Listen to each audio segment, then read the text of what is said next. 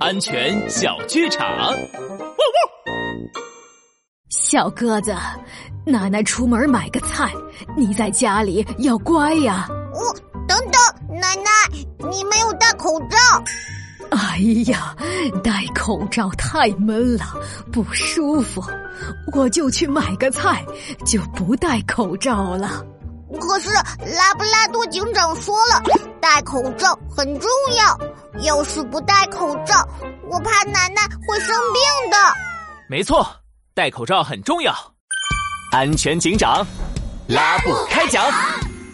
很多病毒都可以通过飞沫传播，病毒会跟着大家打喷嚏、咳嗽时候喷出的口水传播。